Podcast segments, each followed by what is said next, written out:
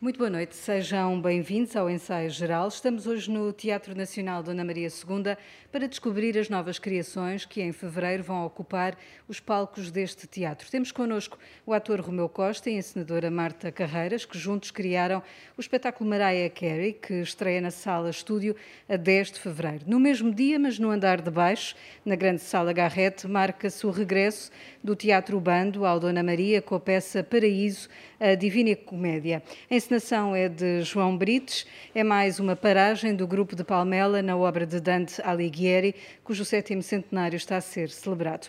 Para falar deste espetáculo, temos connosco o assistente de encenação, João Neca, a quem começo por eh, perguntar sobre este paraíso. Teremos em palco os atores Pedro Gil e Sara Belo. Que diálogo é que o Miguel eh, Jesus, que assina o, o texto, criou a partir de Dante para estas duas personagens? Primeiro que tudo, obrigado pelo convite. Saí do ensaio há pouco, portanto. Vem com a informação toda fresca. Sim, mas ao, mas ao mesmo tempo, eu acho que ainda não tivemos o tempo para parar para pensar. Agora estamos focados eh, como é que resolvemos aquela cena e a outra. Então, esta ideia de chegarmos aqui termos que refletir um bocadinho sobre o que é que estamos a fazer é assim um exercício interessante. Então, O Paraíso é uma obra extremamente difícil. A primeira versão que nós pegámos no Inferno foi o Vasco Graça Moura, a tradução de Vasco Graça Moura. É, é muito exigente, é um trabalho extraordinário para manter a rima, terrivelmente exigente para transformar em diálogo, em diálogo teatral. No caso da, do Purgatório, do, do foi Purgatório que é extraordinário, ela própria já está a dialogar, já está quase a pedir para ser falado, e, e neste caso nós não, não tínhamos uma tradução assim tão interessante do ponto de vista teatral, não é? Então o desafio lançado ao Miguel foi que, a partir da obra, de uma tradução que existe, de um Armindo Rodrigues, anos 60, 70, que essa tradução servisse de base para que ele escrevesse uma peça de teatro. Essa obra vive por si mesmo, quer dizer, é um livro que vai ser lançado e, e, vai ser lançado aqui no dia a seguir à estreia, mas em cima disso, o João Brites ainda acrescentou as camadas, a dramaturgia, a transformação, mas a, as palavras já, já, estavam na boca de Dante e de, e de Beatriz. Portanto, esse processo pré-texto deu-nos o pretexto também para, para o trabalho que estamos agora a fazer.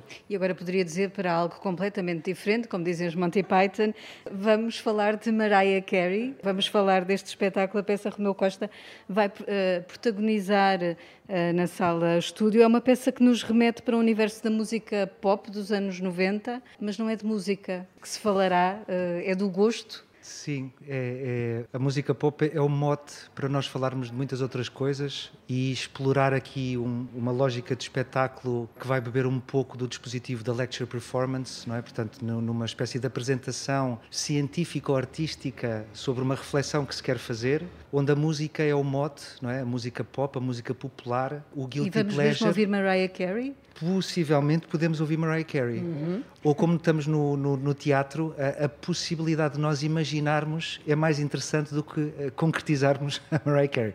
A Mariah Carey ou qualquer outra cantora deste segmento, qualquer pessoa pode ouvir em casa. Portanto, aqui a questão é como é que nós falamos sobre Mariah Carey, o que é que ela representa para nós, não é? Nesta questão do, do que é que é considerado de bom gosto ou de mau gosto, estes círculos eh, constantes, não é? Com os quais nós vivemos diariamente, de fazer parte, não fazer parte, do que é do que é de bom tom, do que, do que não é de bom tom. E a Mariah Carey é aqui um bocadinho essa desculpa para, para refletirmos sobre, sobre isto tudo. Deixa-me perguntar ao, ao João Neca, uh, o Dante traz-nos neste paraíso, nesta última paragem da Divina Comédia, uh, reflexões sobre a fé, uh, a justiça, enfim, questões que hoje se calhar estão muito afastadas do nosso dia a dia em que sentido é que é pertinente voltar a refletir sobre, sobre essas questões? Fala quase sobre tudo, não é? É, é difícil eleger uh, um tema e, sobretudo, o paraíso é muito, para mim, é o livro mais, mais interessante, uh, precisamente por essa capacidade de, de pôr o indivíduo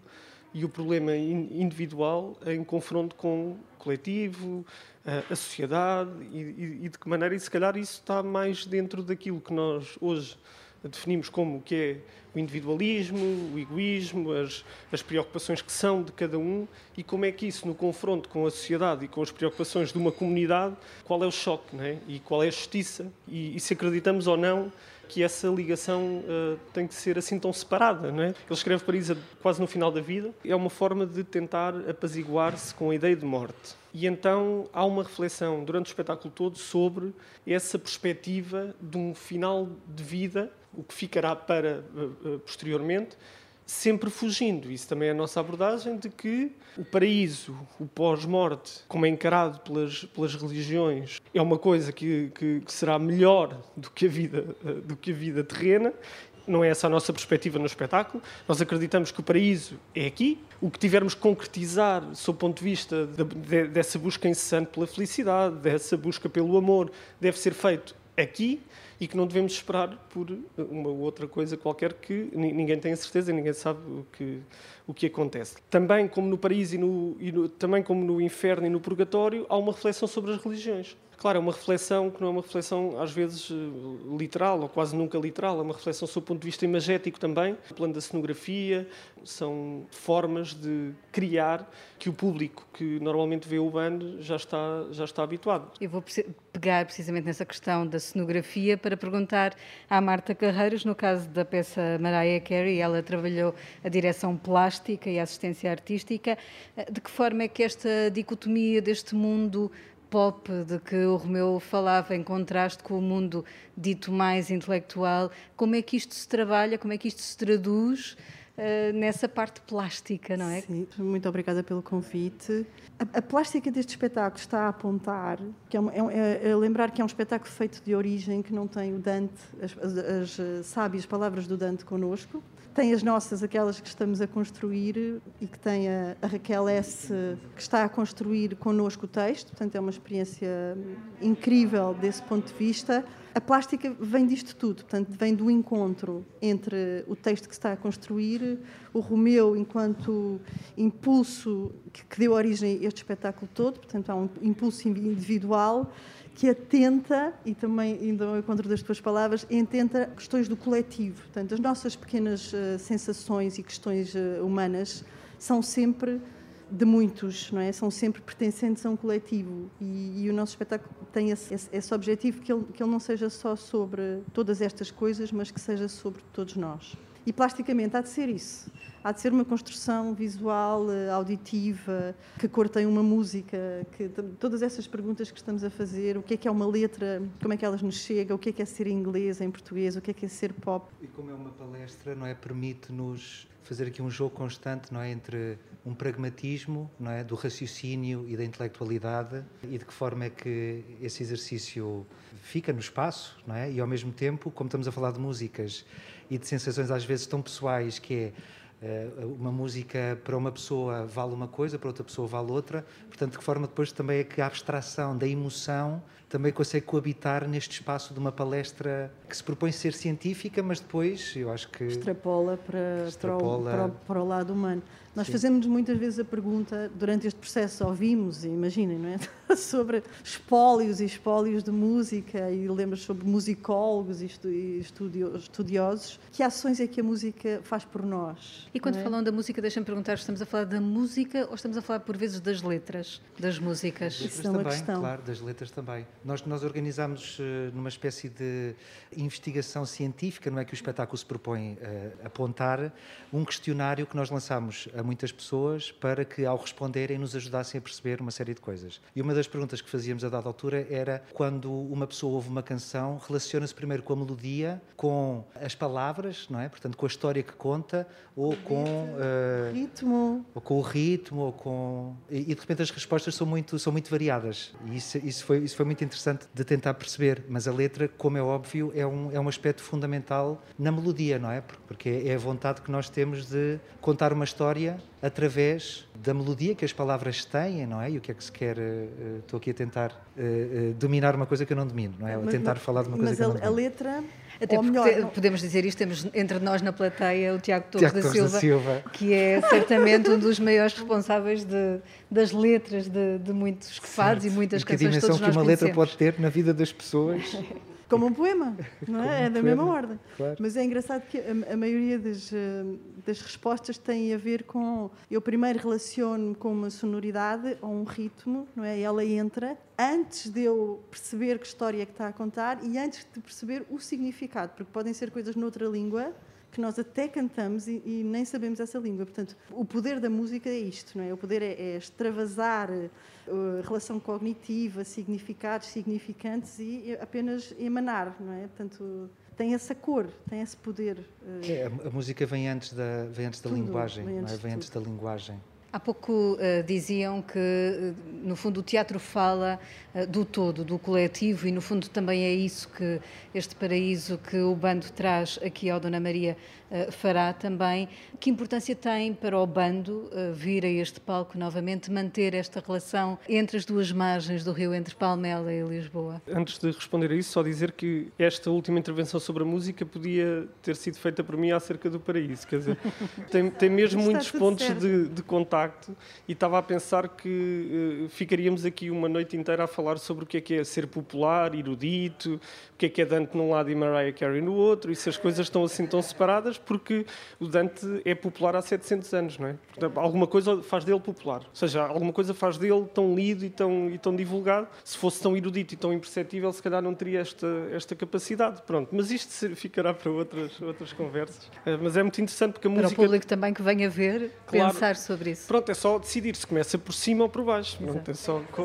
Exato, tem que ver os dois espetáculos. Isto, exato. Pronto, é, é, muito interessante estes pontos de contacto. Uh, e a música realmente no Paraíso tem uma importância fundamental. Nós temos nove músicos em cena, de instrumentistas de sopro, portanto, o sopro é um gesto, um som ou uma ação fundamental e que une uma série de pontas do, do, do espetáculo. como se fosse uma outra voz, uma terceira personagem. Sim, o sopro tem uma força, tem uma importância grande, às vezes não é muito perceptível e muito visível. No caso dos instrumentistas de sopro, sim. E, portanto, a libertação do instrumentista, que no princípio se calhar não consegue ainda, porque está aprisionado por esta. São uma, são uma espécie de, de cuidadores, estão em cuidados intensivos, estão neste paraíso, como se estivessem enfiados num vaso de formol, e então não se conseguem quase mexer, tocar, não se ouve música, nem notas musicais, ouvem-se sons, e gradualmente há essa evolução para realmente uma, uma libertação, uma liberdade, como a, a Marta estava a dizer, uh, dessa expressão maior, ininteligível, muitas vezes,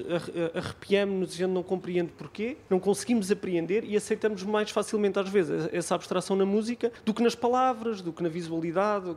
Parece que precisamos de perceber. Não, porque eh, podemos não perceber e estamos a perceber, porque o nosso corpo percebe, se arrepia em princípio, está a, a depreender alguma coisa. E a música do Jorge Salgueiro, ele procura sempre que a emoção faça parte da partitura, eh, de, alguma maneira, e que isso chegue aos espectadores. Então a música tem uma importância eh, extraordinária, a voz da Sara Belo, que já, fez, já fez o, o, o, Inferno e o Purgatório, também tem esse, esse percurso, também faz esse caminho e, portanto, a música é essencial. E o caminho, que era a pergunta, começou em 2012, na, na, altura quando, quando nos estava a ser pedido um plano quadrienal para o Ministério da Cultura, portanto começaria em 2013 e acabaria em 2016, nós fizemos um plano que tinha uma quinta, uma, um quinto ano. Portanto, tinha um espetáculo que iria acontecer em 2017, que era o início da Divina Comédia, sem nós estarmos a pedir financiamento nenhum para esse. Era uma espécie de quimérica, nós chamávamos de quimérica missão. Era a quimérica missão de que fazemos estes quatro e depois vamos começar o inferno. E a verdade é que aconteceu. Portanto, em 2017, em maio, estreámos aqui uh, uh, o inferno. O espetáculo começava ali no Largo de São Domingos, o público entrava pelo palco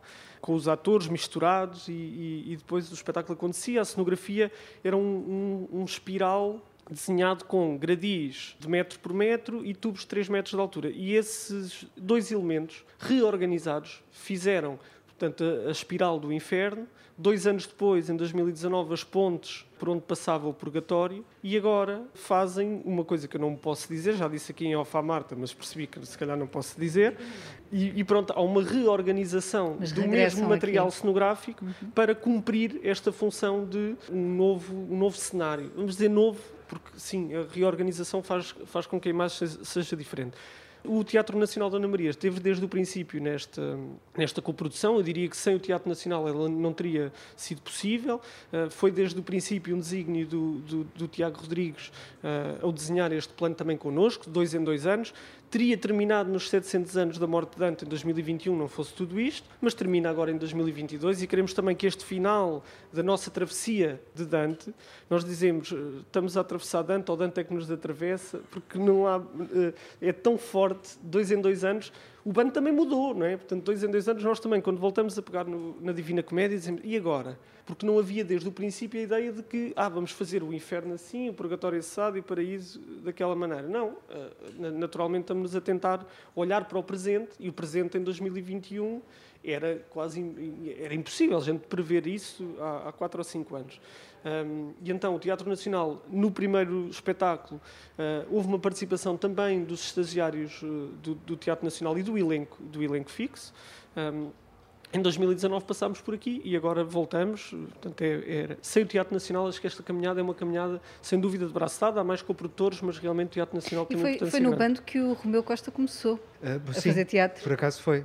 Com o João Brites. Com o João Brites, no, no segundo espetáculo que o bando desenvolveu no novo espaço do Val dos Barris, em Palmela. Tinham, tinham acabado há pouco tempo de, de se mudar, foi em 2000. 2000. De lá para cá, muito tem mudado também no, no, teatro e também na sua carreira. Que importância tem hoje, por exemplo, uh, o estatuto do artista que vemos uh, a ser proposto pelo Ministério da Cultura, a estar aí para que também faça parte desta, desta comunidade? Que importância tem?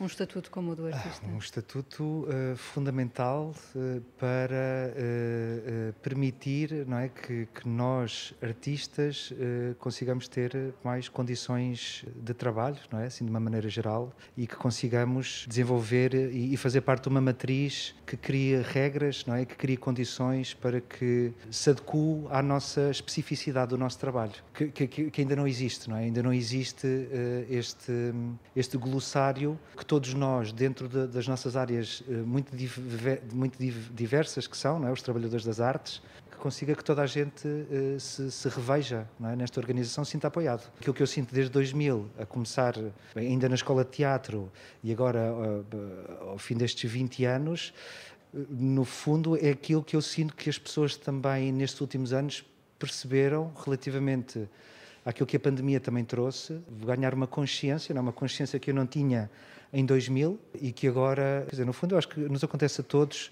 qualquer que seja a área.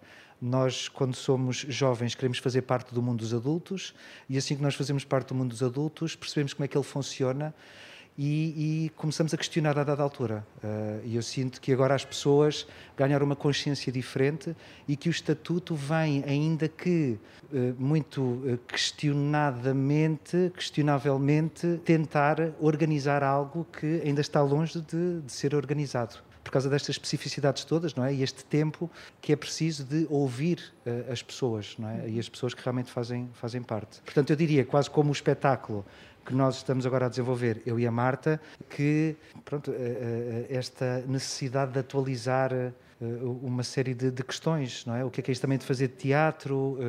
Nós não partimos de um texto, não é? Nós, nós convidamos alguém para escrever uma reflexão que nós queremos fazer através de uma de uma lecture performance, não é? De uma palestra, de um, de um teatro de, em palestra. Portanto, estamos a questionar também, estamos aqui neste sítio enquanto artistas de, de repensar repensar muitas coisas e de criar também a nossa associação, agora que criámos agora há pouco tempo, que também foi, foi um passo importante para nós. Sim, eu queria só ressalvar que o estatuto que está agora cá fora é um, um esquiço, não é? é um esboço Exato. e tem uh, o, o poder de um começo. Eu gosto de ver que é um, é um, arranque, não é? Estas coisas demoram muito tempo socialmente a organizar-se, a estabelecer-se, mas, mas, está nesse lugar, não é? E eu também acho que a comunidade artista se movimenta, se organiza, mas eh, há uma altura em que que, que, as coisas fogem, não é? Que as coisas fogem, mas sou, do, sou da opinião de que está, está, está aí, não é? Esteve um tempo para revisão, houve alterações estruturais, mas que é, é, o, é, o, é o primeiro livro sobre uh, uma história grande, não é? Portanto, isso fica,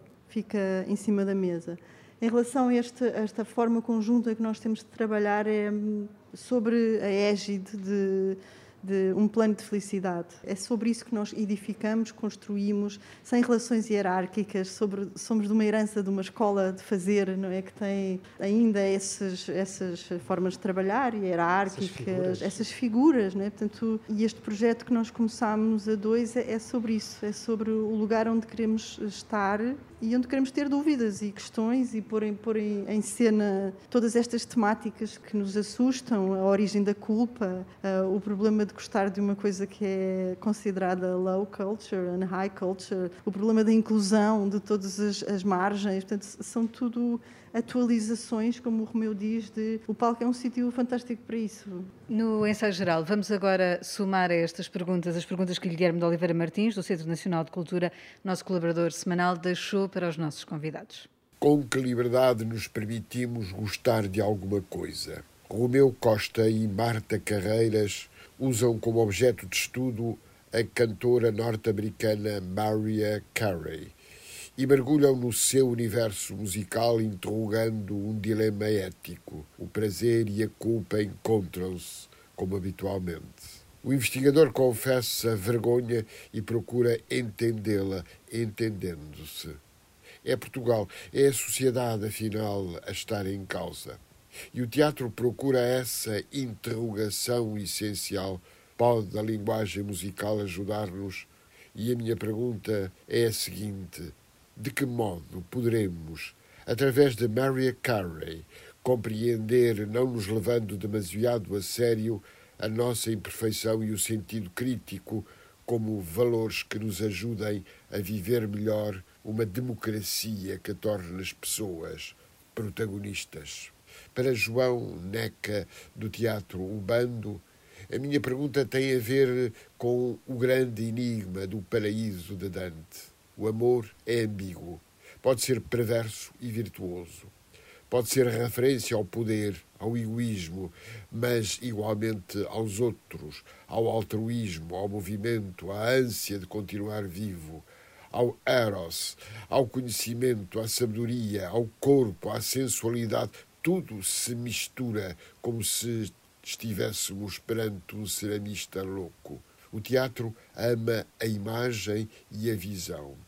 Resumindo, o teatro abrange um espaço que se desdobra e que nos leva da escadaria do inferno à tensão que nos conduz às pontes do purgatório até ao paraíso enquanto suspensão flutuante.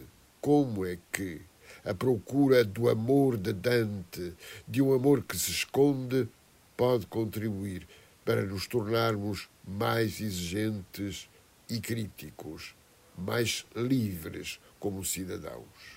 Romeu e Marta, não sei quem quer responder.